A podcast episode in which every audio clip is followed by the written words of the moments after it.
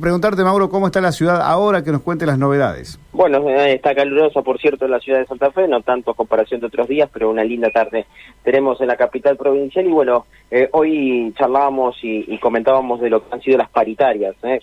Paritarias de salud, son la última ronda, en donde también le han ofrecido justamente la, le han hecho la, propuesta correspondiente a los gremios de la salud como son AMRA y CITRUS. Eh, vamos a escuchar la palabra de Eduardo Mazot, el secretario de Trabajo, que eh, charló con nosotros a la salida de la reunión y esto decía. Dale.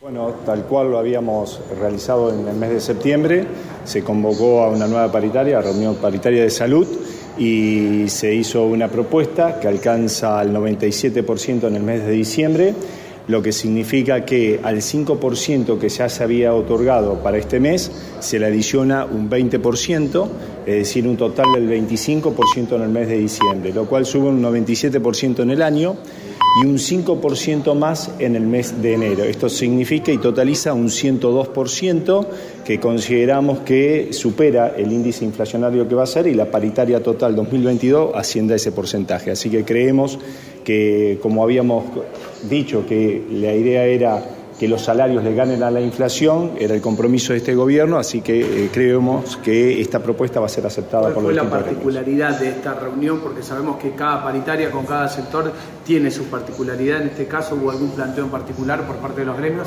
Desde el punto de vista salarial, habían solicitado un 20% adicional para el mes de diciembre, así que ese 20%, esa parte salarial se había cumplido habían solicitado unos porcentajes extra para el resto del año, pero bueno, de nosotros ese 5% para el mes de enero creemos que ha sido suficiente y creo que supera el índice inflacionario.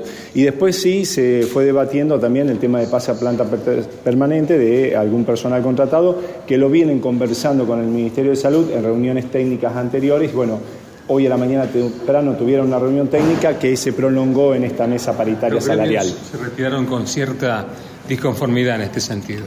Bueno, lo que pasa es que es una, la paritaria técnica respecto al pase de planta permanente es muy complejo, hay muchos trabajadores en ese sentido que están involucrados y hay mucha discusión. Yo creo que esto va a seguir, no, no era la reunión de hoy para ese, para ese motivo, por eso a lo mejor es un tema que va a quedar pendiente para, las próximos, para los próximos meses. Hasta allí lo escuchamos Eduardo Mazot eh, con esta... Eh, eh, con esta visión de lo que ha sido la reunión, obviamente, los gremios se han mostrado bastante disconformes con esto. ¿eh?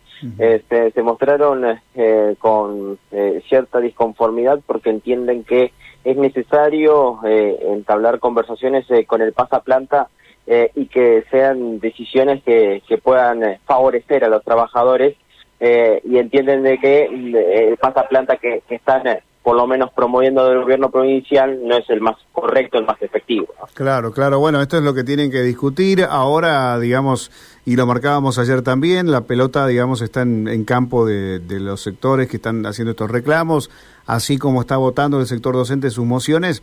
Veremos qué es lo que definen ellos, ¿no? Mañana va a ser un día intenso, Mauro. Día intenso porque mañana se empiezan a definir, mañana los gremios docentes, por ejemplo, van a estar dando su tu veredicto, también los gremios de la Administración Central con las asambleas provinciales, eh, posiblemente también los gremios de la salud eh, empiecen a tener definiciones, así que mañana va a ser un día fundamental para eh, entender y saber qué es lo que van a hacer los, los gremios. Recordemos que, por ejemplo, gremios como ANSAFE tiene diversas mociones, dos para, para aceptación, el resto para